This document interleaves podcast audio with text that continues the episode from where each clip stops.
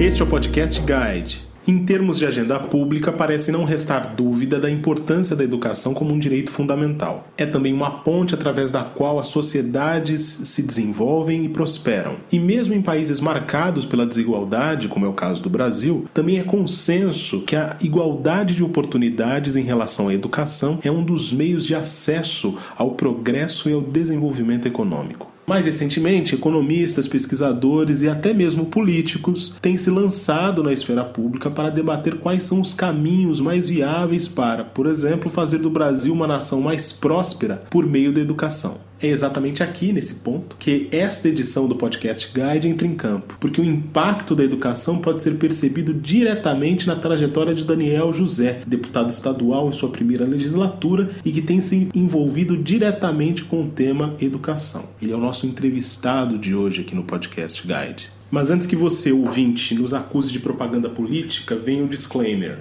Não é nosso objetivo aqui falar do novo, o partido político de Daniel José. Não. A nossa proposta é exatamente mostrar como a educação foi fundamental para que um garoto de Bragança Paulista, no interior de São Paulo, pudesse ter a sua vida transformada. Ele conta pra gente aqui como é que isso aconteceu. Eu sempre, enfim, desde moleque, assim, jogando bola na rua, de casa lá em Bragança Paulista, né? É, eu sempre pensava que eu queria fazer uma carreira de impacto, assim, né? E que meu trabalho traduzisse melhor de qualidade de vida para as pessoas. Eu ainda não entendia muito bem como canalizar isso e qual área focar. É, depois de um tempo, né, eu comecei a entender que a política poderia ser um caminho. É, só que eu ainda também não tinha nenhuma ideia de como que eu poderia, qual área, assim, qual aspecto assim, de políticas públicas eu poderia focar para ter mais é, resultado, né, para ter um impacto maior. E até que um, um momento, né, eu estava fazendo é, um curso, né, no mestrado lá em Yale, que é um mestrado que consegui bolsa de estudos, né, um mestrado de relações internacionais. Tava lá, né, um, aqueles prédios meio góticos assim, uma coisa assim, né. E as salas de aula lá em Yale são muito legais, porque a sala de aula é praticamente uma sala de reunião, com os alunos sentados em volta da mesa, né? E o professor mediando um debate em cima de um livro que ele escolheu para ser lido aquela semana. Então, cada matéria tinha um livro diferente para ler em uma semana. No final de contas, você fazia seis matérias, você tinha que ler seis livros por semana, além de essays, de trabalhos e por aí vai. Então, a carga horária é absurda tal, mas antes de uma aula eu estava ali.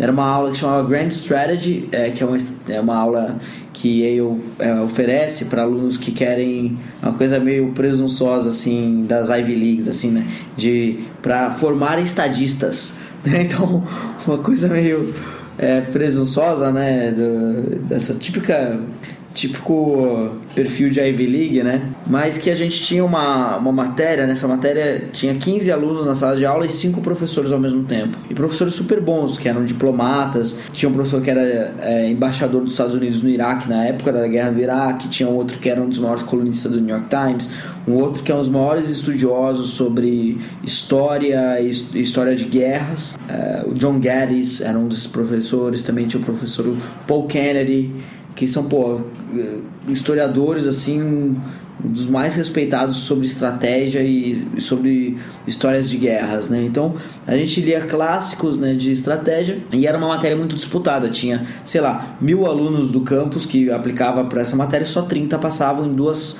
turmas de 15 alunos. E aí eu tava nessa sala aí conversando com outro menino, né? E naquela mesma semana eu tava assistindo TV, o jornal, né? No CNN, eu acho, alguma coisa assim.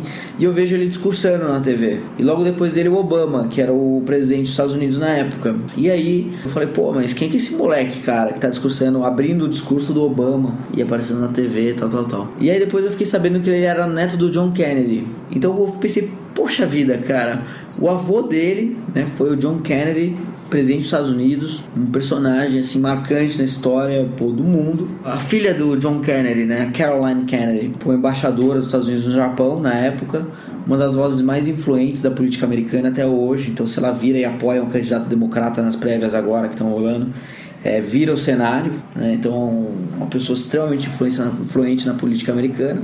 E na terceira geração, ele ali estudando comigo. Pô, e do meu lado aqui? Deixa eu pensar, quem era meu avô? Meu avô era uma pessoa que cortava a cana no norte do Paraná numa casa de terra batida sem eletricidade, sem esgoto, sem nada. É, na geração seguinte, a minha mãe começou a trabalhar aos 7 anos de idade como diarista e trabalhou a vida inteira como diarista, sempre sonhou em ter a oportunidade de estudar, mas nunca teve essa oportunidade, então ela repassou esse sonho para a geração seguinte e cobrou, né, muito da gente, né, dos filhos para que estudasse. E na terceira geração tá ali, eu na mesma sala de aula que ele. E eu comecei a pensar, poxa, o que que fez eu estar na mesma sala de aula que o, o neto do John Kennedy? E, e para mim, assim, vieram várias coisas, né? Em primeiro lugar, os valores, né? Então, é, eu penso assim nos valores que a minha mãe me deu de, de garra, de trabalho duro, de correr atrás, de é, valorizar a educação, por aí vai. Do lado do meu pai, meu pai hoje tem 95 anos e é, desde jovem ele queria ser padre, não deu certo e teve 11 filhos, né?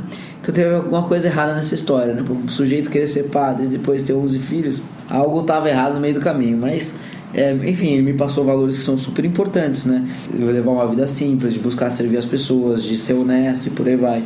Valores cristãos, assim, né? De, é, de serviço, né? E de conduta moral e ética, né? Então, é, mas poxa, eu olho também pro lado dele, né? Para esse meu colega e que é o Jack, né? E pô, ele também teve os valores dele dentro, que ele aprendeu dentro de casa e por aí vai, valores bons, tal, tal, tal.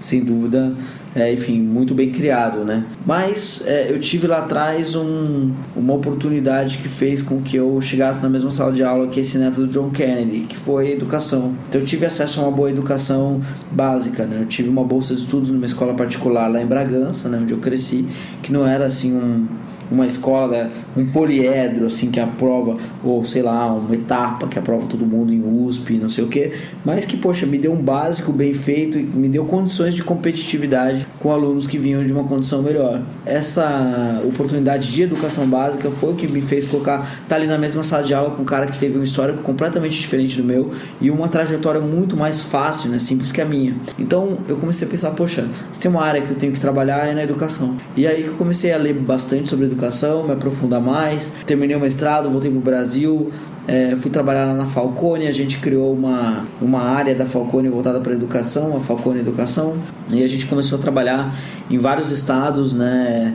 É, tentando melhorar os indicadores de resultado né, dos alunos, então é, aprovação, é, na verdade a aprendizagem né, em português e matemática, é, redução de, de reprovação, de abandono escolar e melhor utilização dos recursos públicos né, da educação, que é um drama enorme que a gente tem no Brasil hoje. A gente gasta muito dinheiro, né? A gente prioriza a educação, né? Tanto na Constituição quanto na quantidade de recursos que a gente aloca na educação, mas a gente não vê resultado. Então, no final de contas, eu acho que a gente, é, enfim, é, tem uma lição de casa enorme para fazer para melhorar o uso dos recursos públicos na educação e isso é um pouco do que a gente fazia como consultor. Em determinado momento eu vi que no trabalho técnico podia chegar até um certo ponto e não ir muito além daquilo que, enfim, eu achava que podia ter um impacto muito maior. Sobretudo quando eu olhava as pessoas que eram os líderes públicos, né, da que tocavam as secretarias, que tocavam os governos. E aí eu via que tinha, tinha muito espaço para a gente,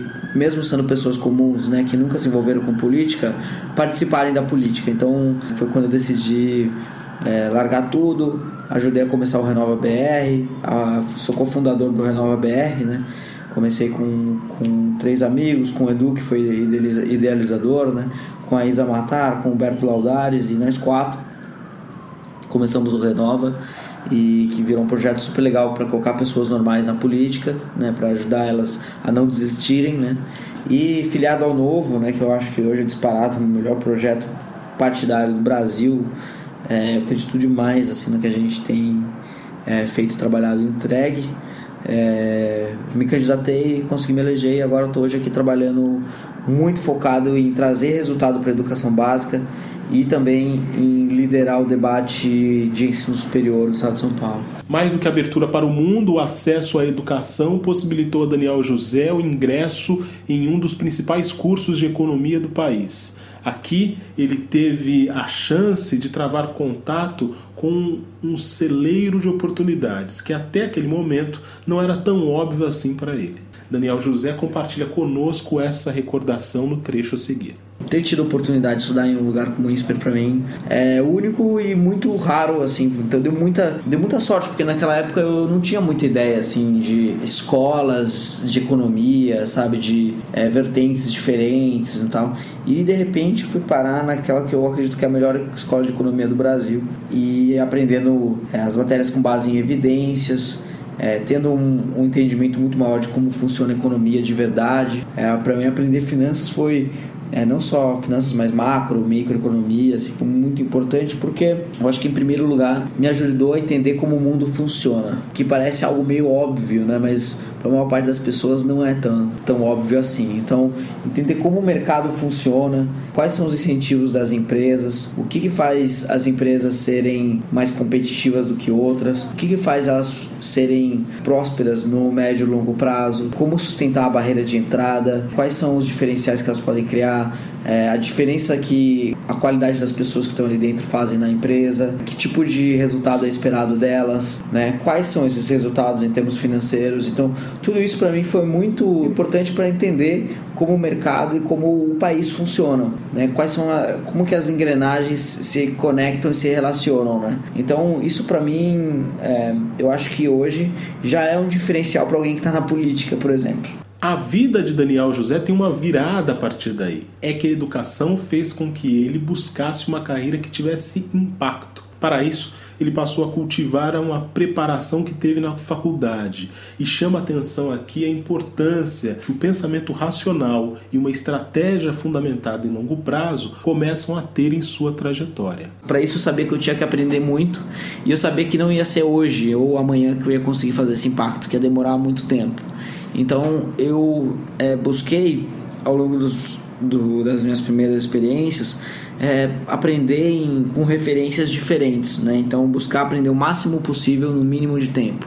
Então esse era meio que o meu racional durante os meus primeiros anos depois de formado, durante os anos de INSPER e um pouco depois de formado. Através do pessoal da Fundação Estudar, né, que eu fui bolsista e que é, eu via eles trabalhando no mercado financeiro, achava isso muito interessante, eu via o quanto que eles aprendiam, o quanto que eles aprendiam de áreas que eu, sabe, nem imaginava, setores diferentes, por aí vai. Conversando com eles eu aprendia muito, eram as pessoas disparadas que eu aprendia mais com, quando eu conversava. Então eu falei, poxa, eu vou começar por aí. Eu vou. No mercado financeiro a gente aprende muita coisa em pouco tempo, então eu vou trabalhar no mercado financeiro. E aí eu passei um ano e pouco no JP Morgan, então eu tive uma experiência de sell side, depois eu tive uma experiência de buy side no, na Velt Partners, lá com o Maurício Bittencourt. O que eu mais aprendi assim na minha vida, é um cara excepcional. E pude ter uma experiência assim, tanto do lado do cara que é mais fee industry, né? De, poxa, de prestar serviços e ter um, um fee ali do cliente, quanto do cara que realmente é um investidor mesmo mesmo, né? Então eu tive a minha experiência de aprender, assim, um pouco da lição de casa do beabá, do arroz com feijão,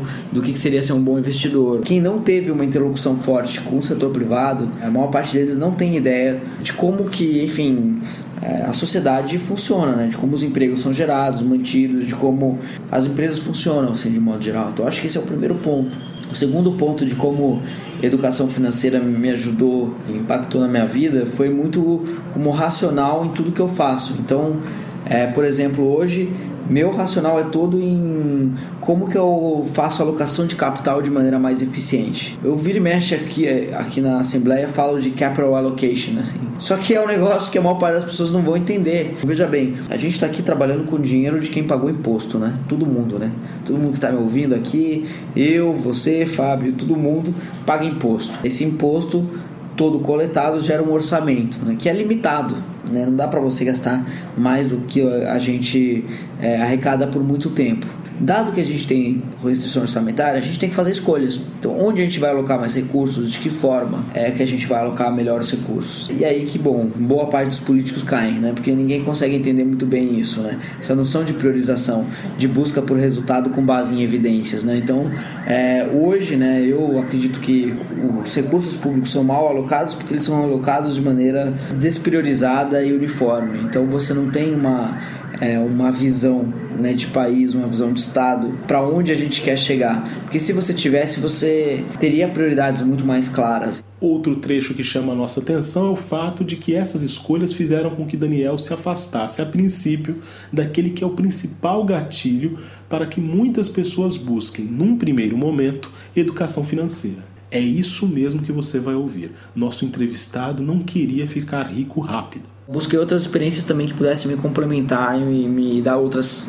é, outras referências. Então, eu passei um ano trabalhando com refugiados de guerra no Oriente Médio, com refugiados do Iraque e da Síria.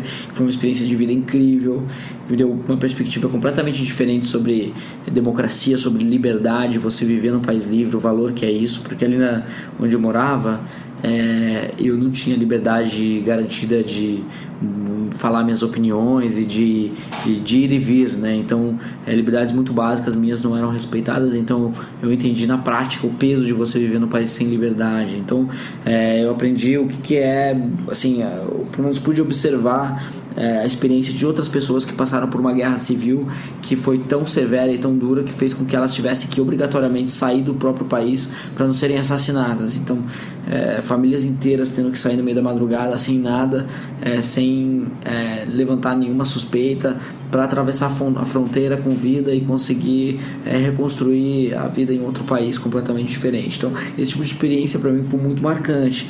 Depois ter estudado fora, ter trabalhado com educação básica, enfim, eu busquei é, como consultor. Né, agora na política, então assim, eu busquei experiências diferentes que me dessem referências diferentes. Eu acho que e, e um, um, outro ponto assim que sempre teve claro para mim é, na época do INSPER foi de pensamento de longo prazo, assim, né? eu nunca tomei decisões pensando no amanhã, sabe? Mudar de, mudar de emprego porque ganha um pouco a mais, sabe? Para mim isso era meio irrelevante, assim. O que era mais importante era construir uma trajetória de longo prazo que eu pudesse, é, em algum momento, é, gerar impacto na sociedade com a escala que eu gostaria, né? Com o impacto e a escala que eu gostaria.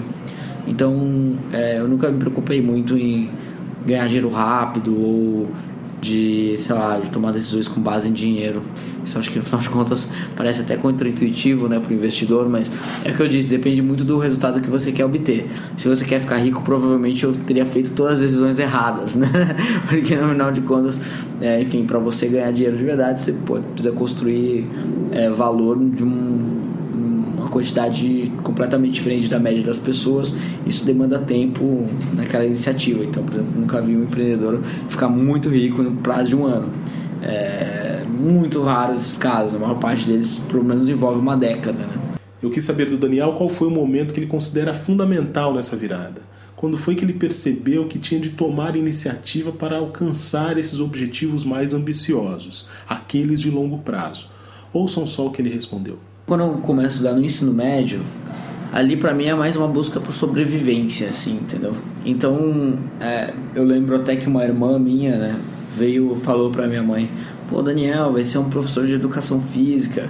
E ele é pequenininho, né? Eu sou pequeno, né? Eu tenho 1,60m. Então, é é, vai ser um professor que, de educação física tão pequeno que ninguém vai saber quem é o professor, quem é um aluno, tal, tal, tal. A pessoa achava isso engraçado. E para mim eu encarava isso como uma provocação e falava, poxa, e para mim é, essas ocasiões me faziam cair a ficha que eu tinha que me mover e que eu tinha que parar de ficar jogando bola na rua para começar a estudar de verdade. E aí eu comecei a estudar de verdade e, e não parei mais. E isso para mim eu acho que foi mais uma medida que eu tomei por conta de sobrevivência, que eu sabia que se eu continuasse na tendência onde eu tava, eu não ia me encaminhar para um lugar onde eu queria realmente estar, que era esse de impacto, né? De, sei lá, de buscar um espaço de liderança é, para conseguir enfim, dar uma contribuição para o país. Uh, já no INSPER eu já comecei a ser educado, informado sobre coisas que eu nunca teria acesso se eu fosse estudar em outro lugar, só com as, com as referências que eu tinha até então. Quando eu entrei no INSPER, eu não conhecia ninguém que tivesse se dado bem na vida porque estudou bastante, entendeu? Isso parece algo tão básico, mas era uma referência que para mim não existia é, e não existe, não existe hoje para boa parte dos brasileiros parece algo né, contrassensual, mas é, é, a realidade. A maior parte dos alunos das escolas públicas no Brasil não vê correlação nem causalidade nenhuma entre estudar e ter sucesso, praticamente nenhuma. Então isso é até um ponto às vezes que não está no nosso radar, mas eu não tinha essa referência. Muitos dos pontos que foram elaborados na entrevista do Daniel José mostram não apenas a importância da educação formal, mas, sobretudo, ressaltam a necessidade de se adotar esse aprendizado como uma referência em termos de boas práticas. Se pensarmos especificamente no âmbito da educação financeira, por exemplo, a lição que fica é que o investimento de longo prazo é, de uma só vez, racional e apropriado quando o plano é mais ambicioso. Esta foi mais uma edição do Podcast Guide. Ouça, comente e compartilhe. Nós estamos no Deezer, Google Podcasts, iTunes, SoundCloud e Spotify.